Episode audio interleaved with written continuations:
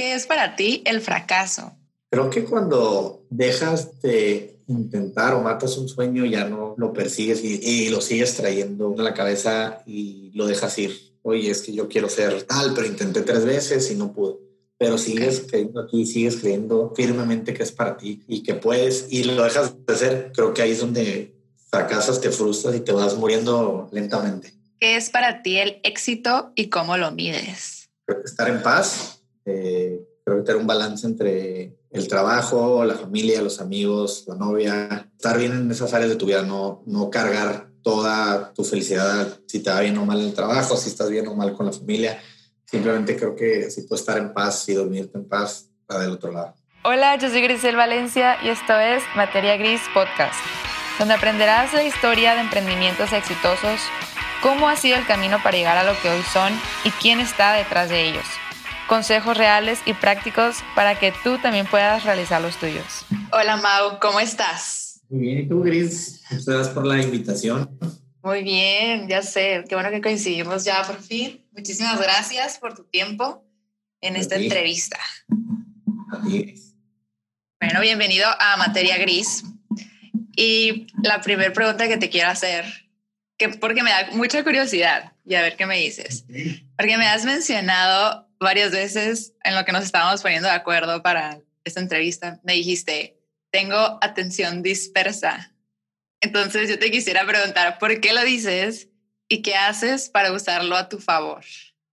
te voy a decir muy honesto, yo creo que hasta hace poco tiempo me di cuenta que, que la tenía.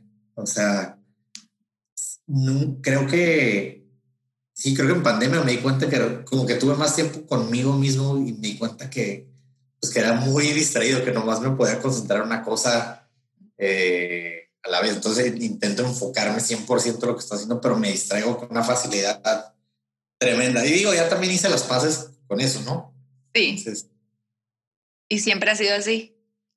Pues yo creo, yo creo que ahora entiendo muchas cosas de la escuela que... sí, ahora tiene sentido. Sí, varios años después entiendo que, que pues, eran distracciones meramente, ¿no? No que me fuera mejor en una materia, en otras, digo, por ejemplo, matemáticas, yo era, o sea, pésimo. Pero obviamente pues me perdí en lo que hacían todo, pues yo, yo mi cabeza estaba pensando en fútbol o pensando en otra cosa y para regresar pues ya habían terminado de hacer el, ver el problema, ¿no? Sí. Entonces, este, es algo nuevo para mí darme cuenta que, que, pues que tengo un tipo de distracción muy fuerte, pero no pasa nada. Pero yo creo que va más que nada porque eres una persona inquieta, o sea, con mucha energía. y pues bueno. Soy, bastante inquieto. No puedo estar sentado mucho tiempo, o sea, hago pendientes, pero si ese computador no estoy parando, eh, no puedo hablar por teléfono sentado, tengo que estar caminando. Okay. Eh, si no me puedo quedar quieto mucho tiempo. Por si me iba a parar aquí. ya sé. Oye, platícame, ¿cuál fue tu primer emprendimiento y cómo te fue? Mi primer emprendimiento, eh, a mí siempre me, cuando estudié Derecho, siempre me llamó la atención el tema de representar futbolistas. O sea, siempre me ha gustado el fútbol y como no iba a ser futbolista y mi familia está llena de abogados, eh, vi una parte muy padre ahí de tener el conocimiento de contractual, tema de representación. Siempre me ha gustado el trato como humano, entonces creo que encuadré todo eso.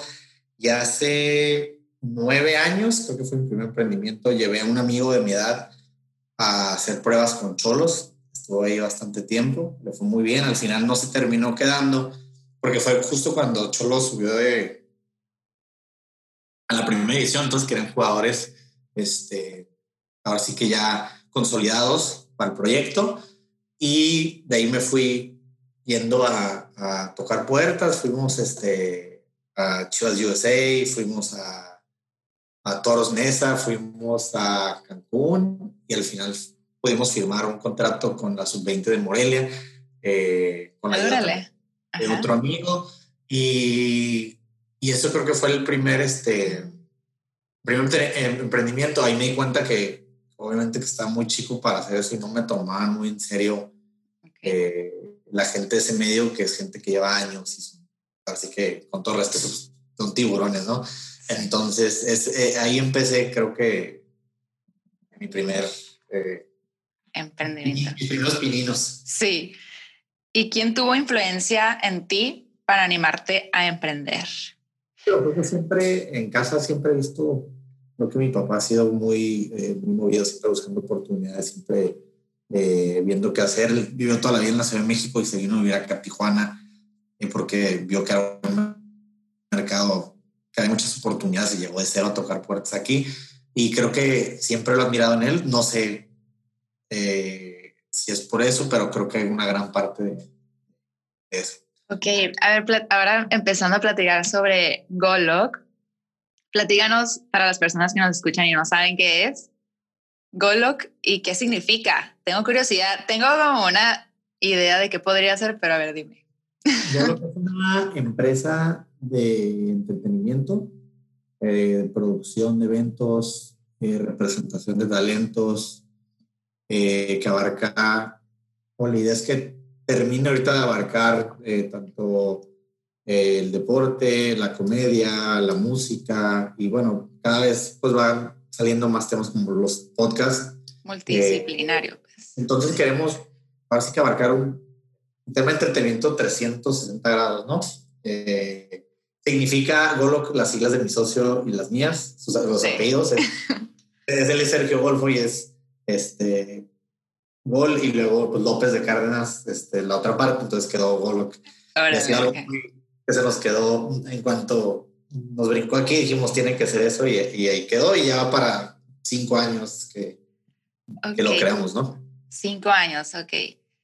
Y te, te voy a decir algo, cuando estaba estructurando esa entrevista, yo dije, bueno, este es organización de conciertos, pero me puse a investigar y todo y dije, bueno, es que o sea, no es como organizar un baby shower, una caravana, o sea, una fiesta. O sea, esto es algo a lo mejor más grande. Dije, hasta existen carreras profesionales que, no sé, dirección de entretenimiento, o sea, es más, o sea, sí tiene una especialidad. Sí, y pues, tiene La claro. empezó, empezó con la cosquilla de, de mi socio y mía. Bueno, cuando ¿Cómo terminé, fue? empezó ahí eh, esa cosquilla porque yo ya trabajaba, cuando terminé con Sergio, que te platicé antes, me di cuenta que estaba muy chico para esto, se me dio una oportunidad de trabajar en una promotora de box, que es de las más importantes del mundo, están aquí en Tijuana, y estuve cinco años donde aprendí bastantes cosas, eh, y yo atraí la cosquilla de hacer algo mío. Entonces, a la par de estando en esa empresa, con Sergio, él también tenía la cosquilla de, nos encanta el tema de, de, de la música, el entretenimiento, y pues empezó a hacer conciertos. Empezó a hacer conciertos. Entonces fundamos Golok, hicimos nuestro primer concierto. Eh, ¿Quién, fue su primer concierto? Alex Intec. Alex Intec. y nada más fue como, ok, vamos a empezar con alguien y Alex Intec o... Nosotros tenemos otra idea de que no, hombre, los conciertos está súper bien con un concierto, este, ya hacemos otro y es un negociazo y es de sí. Y obviamente no, obviamente eh, nos dimos cuenta que, que, no era lo que queríamos totalmente o que íbamos a ser un poquito más selectos en, en, en hacer eso. La pasamos, uf, fue súper difícil. ahora que atrás fue muy, nos fue económicamente nos son muy mal. Son negocios de, de, bastante inversión. ¿Ustedes consideraron un inversionista? Entre nosotros y este evento no hubo un inversionista como tal. Eh, sí hubo ahí algunas cosas que hicimos, pero no muy fuertes. Pero sí nos fue, nos fue bastante mal. Eh, sí fue un golpe súper duro porque nos desanimó eh, cañón. ¿Qué hubieras hecho diferente? ¿Qué hubiera hecho diferente? La verdad, nada. En ese momento hicimos lo mejor que creíamos que, que estamos haciendo, pero pues como todo en la vida, creo que de repente la, hasta que haces las cosas te das cuenta que hubieras podido hacer mejor simplemente con la, práctica. Y después de eso, pues hubo, gente que se interesó, le gustó el concierto y nos buscaron para trabajar juntos en, en otros, este, en otros eventos. Y seguimos haciendo varios shows, pero nos dimos cuenta que no era lo que, lo que nos gustaba en ese momento. Entonces, a la par surge Va que Va, este, que ahorita Ah, ok, sí, fue, a la par. Yo creí que había venido después. Cuando que el, el, tal vez la música o el hacer conciertos, pues el conciertos no era lo que, no era lo ideal para nosotros en, en, en ese momento, ¿no? Entonces, eh, de ahí empiezan a surgir ciertas cosas, empieza a haber un nicho muy importante de, de, de mercado en la comedia, que se presenta de una forma muy, muy chistosa, y empezamos a hacer comedia y nos dimos cuenta que era un negocio muy, eh, muy noble y que tenía mucho potencial y que no lo están explotando del todo aquí en Tijuana. Entonces empezamos a traer comedia, cuál era, siguen siendo shows, eh, no había tanto riesgo de, de económicamente, mm. eh, y nos empezó a gustar, nos empezó a gustar bastante y, y hasta la fecha, pues sí. Entonces, cuando hicieron el de Alex Intec, después de ese, ¿hicieron otros conciertos? Hicimos... Eh, ¿O ya empezaron con lo de stand-up? No, empezamos, hicimos eh, varios conciertos más eh, asociados con otras empresas. Hicimos Sin Bandera, en Tijuana, en Mexicali, Pandora, en el Valle. Estuvimos metidos también un poco en el de Alejandro Fernández, en, no me acuerdo qué año fue, fue en la gira de Vivo. Eh, y creo que no sé si me estoy olvidando de algo más, pero esos son los que hicimos grandes. ¿Cuál es la parte que más te reta al organizar uno de esos eventos?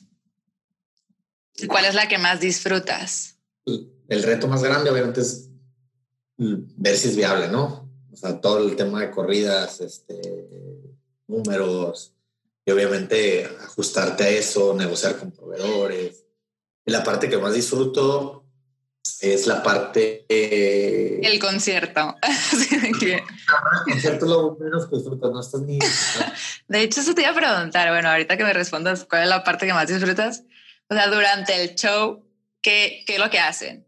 O sea, ¿qué están haciendo? Bueno, después.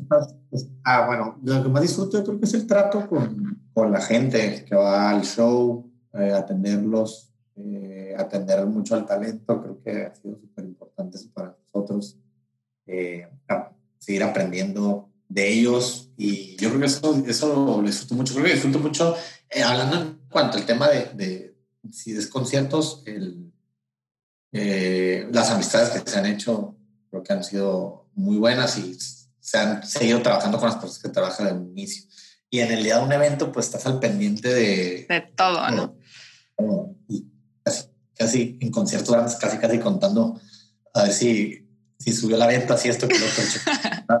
sí. Eh, pero vas a ver que, la gente esté haciendo lo que tenga que hacer de, tipo camerinos o entradas o ver el tema de pago de impuestos. O sea, eso es un mundo de cosas que pasan en, que nadie ve.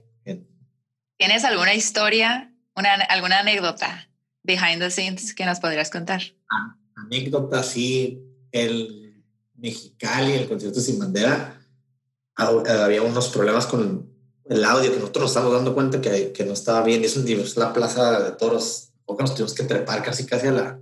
O sea, nos subimos todos, todos, todos, todos, todos los escalones hasta llegar hasta donde está... Ah, palco, ahí arriba. No, ajá, general, ah. ¿así?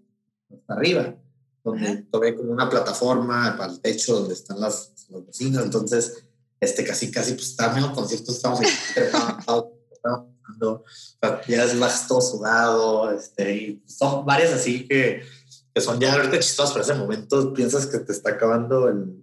pero se subieron como para ver si se escuchaba bien o, o para qué? estaba pasando, fuimos con uno de los ingenieros para ver qué estaba pasando, pero, pues, no había, no había de, de otra, ¿no? Y, y, creo que sí, creo que han pasado varias cosas este, simpáticas, por llamarlas así, ¿no? Ahorita. Sí, ahora te puedes reír. Y tengo entendido que entre roomies son socios. Quisiera que nos platicaras qué tal ha sido esa experiencia de asociarte con tus amigos roomies. O sea, ¿cómo se dio eso? Soy socio de mi roomie de Sergio. Eh, ha sido, la verdad que hemos tenido una amistad súper buena desde hace años. Creo que nos hemos entendido muy bien en cuanto al tema eh, trabajo y el, ahora sí que eh, Rumi, pues lo intentamos mantener aparte, pero somos muy inquietos, entonces también cuando llegamos aquí estamos Eh, sí, sí, es cierto. No había pensado en eso, pero pues salen y regresan a la casa y siguen hablando de eso. Pero la verdad que no, no nos llevamos Padre. Eh, jugar aquí en sus espacios y ha sido muy, muy, muy bueno. La verdad, han sido contados las situaciones, problemas que han tenido, pues han hablado, pero pues como en todo, ¿no? Creo que hablando se entiende la gente y, y ha sido bastante sencillo, bastante, bastante sencillo el poder trabajar con él. Qué padre. ¿Qué rol tienes tú en el proyecto o qué rol tienen cada uno? En Golok. Eh, eh, compartimos muchas cosas, pero la verdad que, como te digo, yo, yo con trabajo somos dos más dos. Entonces, eh, Sergio, la verdad que maneja un rol súper padre, súper fundamental y que le encanta, él lo disfruta el tema de los números, que yo veo lo que hace y digo, wow, o sea, corridas de esto, que escenarios, con porcentajes, que si la taquilla tanto, yo, yo, y él es muy compartido, pero yo intento traer eh, cosas a la mesa a ver si son viables o no. Eh, me gusta también el tema con el talento. Se ha hecho mucha amistad con la mayoría de la gente que trabaja, entonces cada vez es un poquito más fácil el poder negociar directamente con ellos. Disfruto mucho de esa parte de, de trato humano. O sea, esa parte creo que me, me encanta. Sergio se mete un poco más, más en temas de, eh, técnicos, por ejemplo, en los eventos, se meten los temas de números, eh, y yo realmente... Eh, pues coordinación o algo, ¿no? O sea, ¿qué apoyas? ya hay más gente que nos apoya, este, pero disfruto mucho el poder este, negociar, buscar proyectos nuevos y innovar. Oye, cuando estaban en la escuela, ¿eras de los que organizaban las fiestas? No, no, no. Fíjate que, que no, este, hasta eso, el que me colaba, yo creo, a no, no, sé cuándo, te digo, no, no, sé cuándo este, nació esa parte, como el tema de gole como que se fue, se fue dando poco a poco eh, a juntarse todo, ¿no? Yo, yo, mi tema era, quiero ser representante de futbolistas, ese era mi tema. Luego pasé un tiempo en el box y me gustaba mucho. Ella me hice diferentes cosas eh, y una de ellas también me tocó en tema de organización y eso, y pues ya era, eran eventos gigantescos, eran eventos muy grandes. Y como que empecé a aprender de todo un poco y lo empecé a ver así. Al principio me frustraba, oye, ¿por qué no puedo representar a tal boxeador y esto? Pero ya luego pasaba el tiempo y decía, bueno, estoy aprendiendo un poquito de, de, de, mucho. El día de mañana que tenga lo mío, pues ya lo voy a entender este, eh, un poquito mejor. Ok. Yo soy fiel creyente de que no hay que enfocarnos tanto en las debilidades, nuestras debilidades, y enfocarnos más en nuestras fortalezas. O sea, si eres muy bueno en algo, mejor enfócate en lo que eres muy, muy bueno. Y en vez de ir de un 2 a un 3, ve de un 8 a un 10. O sea, como que perfecciona, ¿no? ¿Tú para qué te consideras bueno? ¿Y para qué no tanto? Bueno, ya me dijiste lo como que tan número no, pero... Creo que antes, Sí, pero yo creo que antes ah, yo tenía otra mentalidad de decir, ay, güey, ¿por qué no puedo hacer esto? ¿Por qué no soy bueno con números? Estoy, estoy muy güey. O sea, o sea, realmente sé que sirvo. sí. Y, me di cuenta que, que, que, me gusta el trato humano, me gusta eh, el poder crecer con alguien, eh, el poder traer situaciones de ganar, ganar, ya sea un comediante o un cantante o un futbolista. O sea, me gusta el tema de negociar con otra persona eh, creo que eh, creo que es una de mis cualidades. No, no tengo el nombre, no son, eh, son humanas realmente, pero me di cuenta también, te digo, hace poco, o sea, no, y me trato de enfocar en ello. Okay. Este, hay otras cosas que intentas ir desarrollando, tampoco soy restaurantero, pero pues se dan las cosas y intentas todo, ¿no? Todo se puede, pero, ¿no? Pero creo que va por ahí, este, creo que va por ahí, y obviamente pues ya, ya no me engancho si si no soy bueno para los números y eso, pues, bueno, yo por eso ahí somos socios, ¿no? Cada quien tiene sus fortalezas y debilidades y, y eso es clave Sí.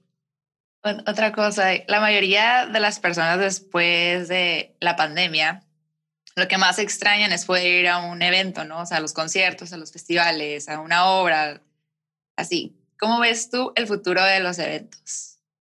¿Cómo lo veo yo? Yo lo veo muy cercano lo veo muy cercano. Eh, con, yo siempre creí que hasta que no hubiera vacuna no iba a regresar esto a la normalidad. que conocíamos en cuanto a eventos. Y sigo creyendo esto. Y al parecer va a haber vacunación en los próximos meses. Yo podía, te puedo decir que a partir de marzo, a lo que estábamos viendo y haciendo, eh, se va a poder regresar a hacer eh, eventos. Ahí ya se están trabajando empresas grandes de boleteras en protocolos para, para regresar eh, en cuanto a que tengas que verificar tu, tu sello, que, tu, que, que haya sido vacunado. Entonces, sí ah, Para poder entrar, o sea, para poder.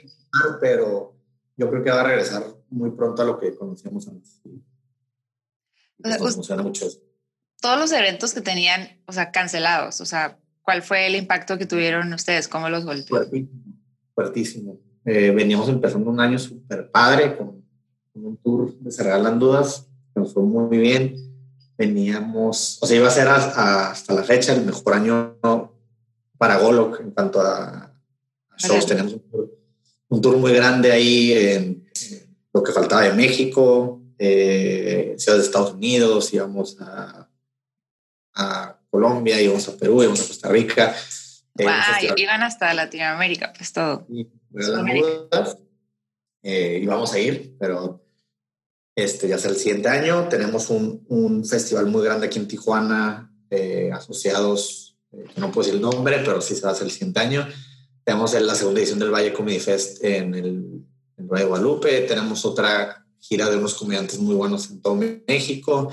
Eh, un montón de trabajo, o sea, un montón, un montón, un montón de trabajo. Y muchos que se echaron a andar de comedia también en Guadalajara, en Querétaro, aquí. Y pues todo se frenó. Así se nos todo y creo que fue es una de las industrias más golpeadas ¿Y qué pasó, qué pasó por su mente? O sea, ¿cómo, ¿cómo se animaron? O sea, ¿qué fue el pensamiento que tenían en ese momento? Ahorita que se frenó todo. al momento que eligieron, ¿saben que todo está cancelado? Y ustedes, o sea, ¿qué pasó en ese momento por sus mentes y, y cómo lo tomaron? Pues? Creo que fue avanzando como que veníamos regresando del tour de Ferralando justamente y empezaban a sonar los casos de, de coronavirus, pero pues no, como todos, no sabemos ni qué era. y poco a poco más y más y más. Y seguimos con nuestra planeación de, del año. Eh, tenemos cosas muy importantes en el fútbol, o sea, tenemos calendarizado como todo lo que seguía. Pues de repente empezaron a pasar los días, empezó a crecer este tema y pues hasta que nos empezaron a decir, oye, pues al parecer no se puede hacer esto, ni esto, ni esto. Y seguimos trabajando. Ahí, como dices, queda hasta agosto y decíamos, bueno, pues si, si esto se para ahorita, seguro va a ser un mes. Como todos, ¿no? Pensamos que eran encerrón de meses, pero seguramente en, en agosto podríamos poder hacer algo. Entonces planeamos como que el cierre del año también y pues ya ahorita pasan tanto tiempo y parado, ¿no? Sí. Entonces sí, sí fue la verdad un golpe súper fuerte porque era un año súper emocionante en cuanto al tema de, de, los tours con los talentos este, y, el fútbol y muchas cosas que tuvieron que parar, pero pues no quedó más que aprender ahí varias cosas y valorar bastantes cosas para, el siguiente año. ¿Qué aprendieron? ¿Cómo que aprendieron? Y aprendimos eh, a disfrutar, a disfrutar los shows. Ya se está volviendo algo rutinario o algo que, o sea, como que crecimos de repente mucho. Igual no estamos disfrutando y valorando el, el, lo que estamos haciendo. O sea, no te estoy diciendo que infelices, pero pues ya tal vez en automático de cierta manera. Sí, que es más, es que sí, que, que, hay algo más grande hoy, a ver, en otro país y que pues está padre también tener, eh, disfrutar los, los, shows grandes, los shows chicos. Este, creo que la siguiente vez que volvamos a hacer algo, lo voy a disfrutar como si fuera la primera vez que, sí. que hubiera ido y le voy a echar 100 veces más para poder cerrar tours y, y y conciertos. Tenemos una mentalidad de que en cuanto podamos, o sea... Arrancar de nuevo. Nos sirvió para recargar, oye, qué padre lo que hacemos. Qué padre lo que hacemos y pues nos sirvió también para, para innovar y experimentar este, cosas nuevas. Se empezó a hacer trabajo de relación con muchas marcas acá. Hicimos eh, un concierto streaming en, Cancún para una fundación que nos buscó de Francisco Céspedes, que salió muy bien. Entonces, eh, pasaron cosas también buenas. Ahora que veo el cierre de año, pues no me puedo quejar, pero sí fue mucha incertidumbre durante muchos, muchos meses. Entonces, pues nada, disfrutarlo, disfrutarlo y, y estar agradecido de trabajar en una industria tan padre. Y platícame, ahorita que estábamos hablando de Se Regalan Dudas, ¿cómo fue que surgió ese proyecto?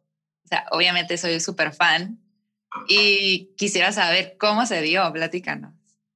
Pues ya estábamos, ya tenemos el tema muy organizado, muy armado la comedia. Conciertos no queríamos hacer, conciertos dijimos, bueno, hasta que sea uno que muy selecto, que digamos, este sí puede jalar y y hay riesgo, pero este queremos que sí va a jalar. ¿Qué más hacemos? Y pues ya, ya venías una... Nosotros escuchábamos Se Regalan Dudas. Ok, ustedes, el podcast. Sí, lo escuchábamos. Creo que eh, echando un vino, digo, llegamos al DP de repente, oye, pues... De fondo, sí. Pues, saber qué onda. Y Sergio, Sergio las contactó, les mandó un correo para, para ver si les interesaba venir a Tijuana. No habían hecho shows ellas, habían hecho unas presentaciones eh, con invitados de ah. México, pero no habían hecho nunca algún tour de, de ellas. Eh, Les escribió tal cual. Un correo, tal cual. Eh, al día siguiente nos buscaron. Sergio habló con su manager, que ahora es muy amiga nuestra, la queremos mucho.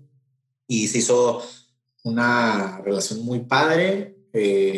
nos dijo que si nos interesaba pues, trabajar también en otras ciudades, hicimos una propuesta y ya nos pusimos a trabajar un montón porque querían ver la propuesta, creo que en una semana, y no podemos ver que se enfriara. Entonces se, hizo un, plan de trabajo de todas las ciudades que podemos ir, eh, logística, o sea, todo, todo de los hoteles, todo fue en un plazo ahí, eh, miniatura de tiempo, bastante desveladas. Y nos fuimos a verla a Los Ángeles porque trabajan con una empresa allá en UTA y fue una experiencia súper, súper padre, porque como agencia nosotros, pues, UTA es un monstruo de agencia y es padrísimo poder trabajar con ellos. Nos conocimos, nos llevamos muy bien con sus agentes, con, con su manager. Eh, lo rebotó con, con Nash Moletti y pues empezaron a trabajar. Nos dijeron, nos late o clic, eh, negociamos unas semanas y pues nos pusimos a trabajar en, en, en armar todo el, eh, todo el y la verdad que fue una experiencia padrísima porque convivimos este, bastante, bastante, bastante tiempo con, con ellas. Entonces fue algo súper padre, fue algo muy padre. Me quedé con muy buenas amistades y eso es algo muy fregón. Este, ¿Cuál es la clave para que tengan puros sold outs? Pues obviamente es un gran talento, tiene un gran público, ¿no? A esa gira creo que el talento, ellas, creo que son la verdad que un exitazo, las admiramos mucho y trabajan muy bien, son muy, eh, son muy este, ordenadas, son muy organizadas, tanto ella como su equipo, y han sabido hacer las cosas muy, muy bien, no han aflojado. Y pues nosotros, nuestro granito de arena, lo que pudimos, ¿no? En cuanto a qué creemos que era mejor para la publicidad, cómo venderlas por ciudad, este, pero yo creo que el mayor mérito es, este, es para ellas. Mm, ahorita que estábamos, estabas diciendo que es muy importante para ti crear la relación con el talento, pues veo que compartes mucho pues tu relación con los artistas, que pues ya se vuelven amistades. Y yo te quería preguntar qué cualidad puedes ver en ellos en común, porque nosotros los vemos como fans. Bueno, yo lo vería como fan, porque pues, no los conozco como personas, como amigos, pero si existe alguna cualidad que tú veas en ellos, o sea, que les haya servido. Pues algo que me gusta mucho es su, su la sencillez de, que tienen de la mayoría de los amigos o personas que trabajan en, ese medio. Creo que la sencillez que, que, tienen ya cuando los, cuando los conoces, este, la humildad, el darte cuenta del, trabajo que, les costó llegar a donde están y mantenerse ahí, eh, eh, creo que es muy, muy admirable que los que conozco no han perdido los pies del piso y se me hace algo súper padre. Creo que es una súper enseñanza porque en lo que hagas, este, creo que no te puede ganar eso. O sea, no tienes que, perder los pies del piso y eso se me, se me hecho increíble. O sea, la sencillez y la amabilidad, la humildad y no nomás conmigo, como yo el trato que veo que tienen con, con, con los demás, se me hace padrísimo. Sí, como que nunca perder los pies de la tierra, ¿sí? Totalmente. ¿Quién es tu artista amigo más cercano? Artista amigo más cercano. Bueno, talento, ¿cómo le llamas? Eh, pues tengo, la verdad que tengo muchos amigos este, en este medio, te digo, ya, ya varios de ellos se volvieron eh, hasta socios en ciertos proyectos que, que, tenemos. Eh, no sé, me llevo muy bien ¿no? los comediantes, con Mao, con Slobotsky, los queremos mucho, eh, con Román, con Pablo, con Melissa, Julio, Jesús. Son gente que, que, que queremos mucho este, por acá y nos encanta vernos cuando podemos y nos encanta que salgan proyectos donde puedan participar y que son ganar, ganar. Está muy padre porque yo era fan. O sea, yo... Ajá, por eso digo. De repente es muy padre el poder, este, el poder de repente tengo una amistad padre con ellos, este, tanto laboral como personal, está, está muy padre. ¿Y cómo fue que también entró a la, a la foto Back O sea...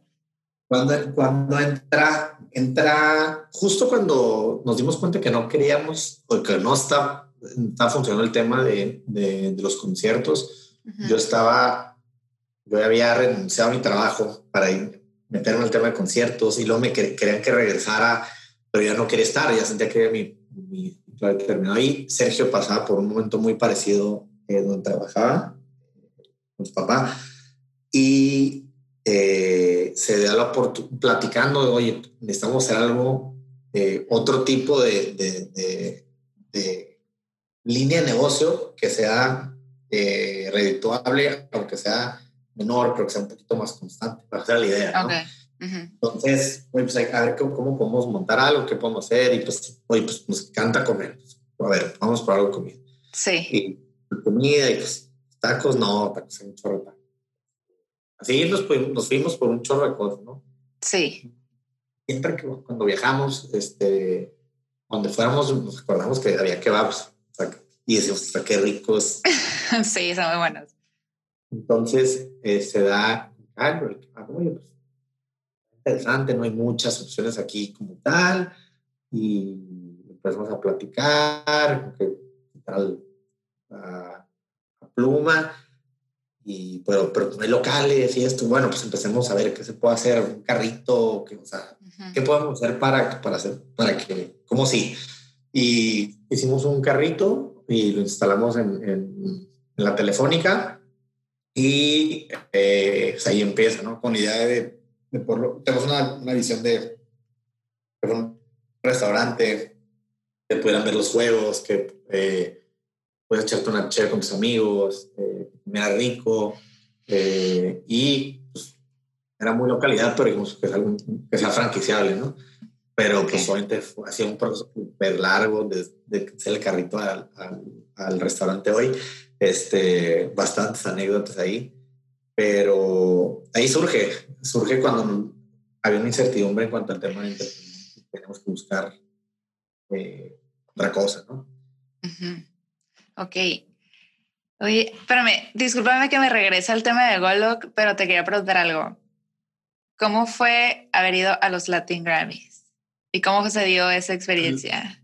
Muy padre, fíjate que ya llevaba, ya llevaba yendo bastantes años porque por un amigo de hice en el box, que, que quiero mucho, un buen, muy buen mentor, este, y él ha estado metido en la, en la academia durante muchos años y me, me invitó este, varias veces. Eh, este año claramente no. Este, Y es una experiencia súper, súper, súper padre. Este, es impresionante ver el tema de las producciones, el instante cómo cambian escenarios, eh, estar sentado con gente que, que, eh, admira. La verdad es una, un ambiente súper padre. Este, es una fiesta. Está muy, muy padre. De hecho, están, los tengo ahí de fondo ahorita. Sí. y haber conocido a Kiko Cibrián. Uy, fue, fue una experiencia súper padre. Eh, nosotros hace, cuando empezamos con Golok, firmamos a un eh, cantautor eh, que se llama Iván Jasso, se llama Jasso. Y él ya trabajaba con Kiko Cibrán, le ayudaba a hacer varias maquetas para, para, para varios artistas, Carlos Rivera, Cristian Castro. Y este, una, una, anécdota bastante padre con él. Y antes del concierto de Sin Bandera nos invitó Jaso, de que unas cosas con él, nos invitó a su casa, este, allá en, no me acuerdo que está pasando San Diego, no me acuerdo exactamente por dónde está. Y, ya nos metió a su casa, nos recibió súper buena onda, nos metió a su estudio y llegas al estudio y dices, Increíble. los Grammys de Luis Miguel. Qué chingón, este, sí. Y estamos así, ¿cuál fue yo? sí. A ver, escuchen esto. oye, pues ya me platicó, este, tuve una, anécdota muy padre, me dice, oye, ya nos platicó Iván, que mañana este, consigo que Jaso la abriera sin bandera. Sí. Entonces, eh, pues, le preguntó, oye, ¿qué canción vas a tocar mañana en Mexicali? Dice, no, pues era una, era una de Rey, que quedan olvidándote. Era, creo que dos de él. Y dice, ¿sabes que Cuando cantas un cover, tienes que cantar un cover el, que sepas que a la gente este, le llega, o sea, para eso son los covers. Entonces dijo, yo te recomiendo que cantes en ti. De, ah, órale. Ajá. ¿Y qué pasó? Bueno, ya, llegamos a ya nos despedimos, oye, y le decimos, oye, te invitamos, ¿por qué no vas a, a, los conciertos? Y me dice, ah, bueno, pues se me acomoda ir a Tijuana. Ah, bueno, ahí, este, ahí te cuadramos todo para que pasen por ti, tú, todo, todo, todo, de alguien nada más que esté al pendiente de ti. Y ya, vamos a Mexicali, abre Hustle Show y no le hizo caso, canta Quedan Olvidándote, le va bien, ah, okay. pero le va bien. Bueno, hay, hay, hay que de eso, pasa a Mexicali, nos vamos a Tijuana la mañana eh, y todavía tenemos la duda de ir a Kiko al concierto. Pues, pues nada, quién sabe si igual no va a, muchos de, con los que trabaja. Pues nos habla, oye, ya, ¿qué onda? pasan por él, llegan, se sienta con nosotros. Me acuerdo que, que empieza Jaso a abrir, a abrir show de Sin Bandera, ¿no? Y empieza con una canción de él. Y luego diga, pues va a seguir quedando. Y de repente quita la guitarra y empieza a cantar Creo en ti y la gente vuelta loca así. ¡Wow! increíble, por ahí la tengo, le salió increíble. Yo estaba así con la luz así. Y Kiko se empieza, le empieza a gritar, le empieza a chiflar. ¡Wow! Sí. Lo que nos quedamos. ¡Wow! Y ya bajó, le platicó tanto con nosotros, se puso a, su predisposición para seguir trabajando con Caso. Eh, eh, platicamos un ratito de con Semandera porque trabajo mucho con ellos se despidió y se fue. No, no sé qué venía a ver a Sin Bandera, o sea, fue a ver a Jaso y, fue una experiencia padrísima, padrísima. Y en otra ocasión eh, llegué a hablar con él, es una gran, gran persona. Oye, siento que cuando Kiko Cibrián te da un consejo así, o sea, tienes que hacerle caso, no es como, o sea, sí, o sea, sí, o sea, si no lo hubiera hecho, hubiera sido como, neta, vele. Sí, sí, no, estuvo yo estaba literal, este, brazo con brazo pegados y verlo así como loco chiflando. Qué cool. Pues, este, fue muy padre. La es una de las experiencias más padres que he tenido en cuanto al tema de la, de la música. Y otra cosa que se me había pasado, no sé si en algún momento en lo que llevan con Goloc, pues como son una, por decir, una empresa nueva de los eventos, si alguna vez se han topado con los monstruos como de Ocesa, este, no sé si Bobo, producciones, o sea, otras que les hayan como dicho de quiénes son estos cuates, o sea, porque también sé que existe como un, o sea, que usted ciertos celos, a lo mejor en su medio, pero no sé si les haya sucedido. Sí, nos dimos, o sea, en algunas ocasiones eh, tuvimos temas, nada, nada. nada graves, donde surgió una oportunidad, dijimos, oye, a ver, estamos en Tijuana, hay que explotar Tijuana, vamos a crecer para, vamos a la zona y, tenemos los, planes para de Golo, pues son eh, en los próximos eh, meses vamos a empezar a trabajar también mucho en, en, Estados Unidos. Entonces, nos explotemos donde estemos ahorita y, y, justo antes de que pasara todo esto nos buscó eh, una rama de Ocesa para trabajar con nosotros un, un evento que se canceló, que se pospuso. Entonces, han, sido, ha sido para bien el, que nos hayan este... Positivo, qué padre. Buscando para hacer, este, ahora sí que sus ojos por acá en, en, un evento muy importante que ya lo te diré, porque si te digo ahorita, no sé, voy a ser un mentiroso. Y no sé, también por ahí vi una foto que tienes con David West y lo dije, no sé cómo se va a conocerlo, es que soy su fan, lo sigo en Instagram y me cae muy bien, literal, en redes, pero no sé si esas convivieron o cómo fue esa situación. Este, lo hemos admirado mucho cuando empezamos con el tema del entretenimiento y la verdad es que toda la gente de él nos ha tratado súper este, bien. Y esa foto específicamente fue en el House of Blues porque estaba Sofía Niño Rivera. Ellos entraron tantito a la comedia, ya no están en comedia, y representaban a Sofía por unos meses. Y Sofía invitó a Mao Nieto a abrirle el, show. Entonces, este, pues eran sus alcahuetes aplaudirle okay. sus, chistes y coincidimos ahí. Y mentira, ya, ya nos habíamos conocido, nos habíamos conocido en casa de, de, de, Jesús en un concierto de, de Reiki en Los Ángeles. Y es una persona que, que admiramos este, eh, bastante porque ha sabido eh, crecer un montón y, tiene un trato increíble con, con, la gente que maneja por lo que sabemos y fue muy padre. Nosotros también lo, lo, admiramos mucho. padrísimo, ¿no, hombre? me encanta saber pues, estar aprendiendo de todo esto para ir siempre a mis invitados para ir concluyendo esta entrevista les hago algunas preguntas un poco random para conocerte a ti que estás detrás de este proyecto y como ya nos has dicho de muchos otros. Y pues bueno, vamos como al cierre de la entrevista que dice, ¿qué consejos le darías a Mau antes de la cuarentena? ¿Qué consejos le daría antes que, que confiara, eh, que buscara la forma de hacer las cosas, que innovara, y que creía que siguiera trabajando muy fuerte, que, que no se desanimara y si se animara que se parara rápido otra vez. ¿Qué consejo le darías a Mau cuando era niño? Híjole, que no fuera tan distraído. Como simplemente que, que, que siguiera lo que, lo que le gustara, lo que, ahora sí que está cheesy, pero lo que le mandara, lo, le dictara el corazón y, confiar y que trabajar mucho por eso. dinos una lección que te hayan dado tus padres, algo que le hayas aprendido. Una lección que me hayan dado mis padres. Difícil, ¿eh? Mm.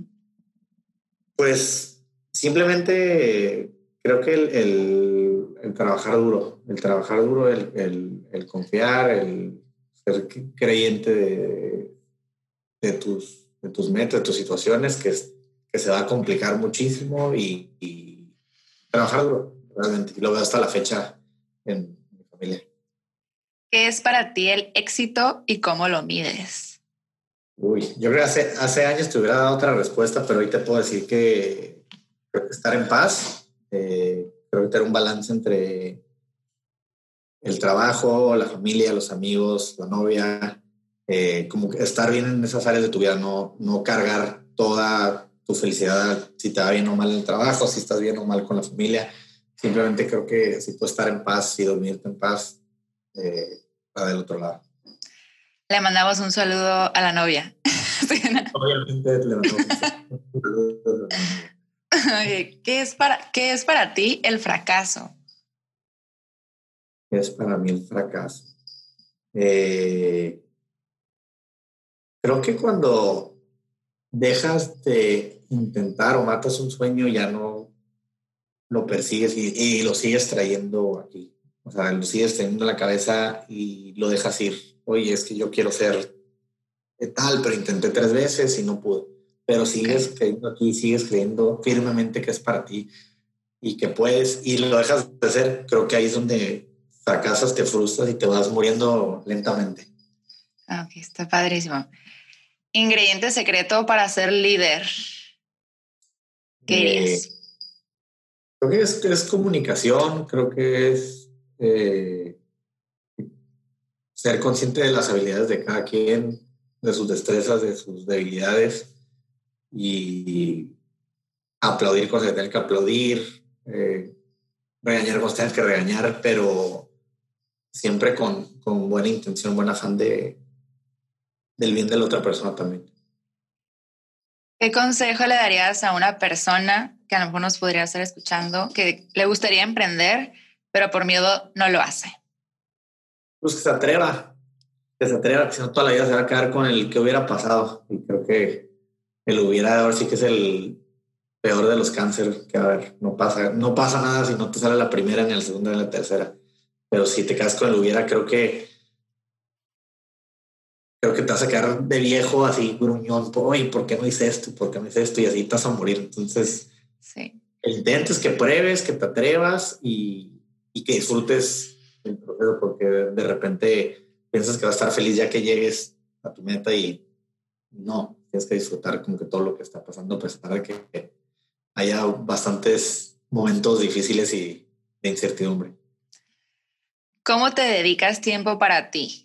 qué es lo que disfrutas hacer solo. Porque pues tienes muchas cosas que hacer, muchas cosas en la cabeza y cómo disfrutas el tiempo contigo mismo. Eh, correr, me encanta correr. Eso creo que es la parte que disfruto más conmigo. Eh, es mi terapia. Este, ¿Dónde corres? ¿Alrededor del hipódromo? En el hipódromo, en donde sea. Soy, bueno, por lo general ahorita que estoy aquí en el hipódromo traes, este, corro por ahí, estás muy a gusto, me gusta mucho y, y correr, la verdad, es el, tiempo para mí que más disfruto, estar yo conectado conmigo, con mi música, este, lo disfruto bastante. No lo cambio por, por nada. Qué padre, a mí también me gusta mucho correr. Algo que nos sorprendería saber sobre ti, que tú ya, o sea, poca gente sabe que soy así o me gusta esto. ¿Qué será? Eh, eh, no sé, te voy a decir que soy muy, muy de casa, me encanta mi, espacio hogareño, no estoy de fiesta como creo que... A lo mejor muchos se sorprenderían de eso, ¿no? De... Disfruto mucho el, el, puede ser muy hasta ermitaño, cierta, cierta forma. Y pues, última pregunta, ¿qué proyectos te emocionan próximamente? Me emociona mucho eh, lo que viene para Golok eh, son bastantes tours, bastantes shows y disfrutarlos como si fueran otra vez la primera vez, expandirnos a nuevas ciudades, eh, crecer en la rama del fútbol, eh, va que va el poder tener a la gente ahora sí que a su ley que puedan disfrutar toda la experiencia, que puedan irse a tomar una cerveza, que puedan vivir la experiencia total, porque no se ha podido ahorita que tuvimos que abrir, inauguramos To Go y ahorita está cierto límite de capacidad y no es lo mismo.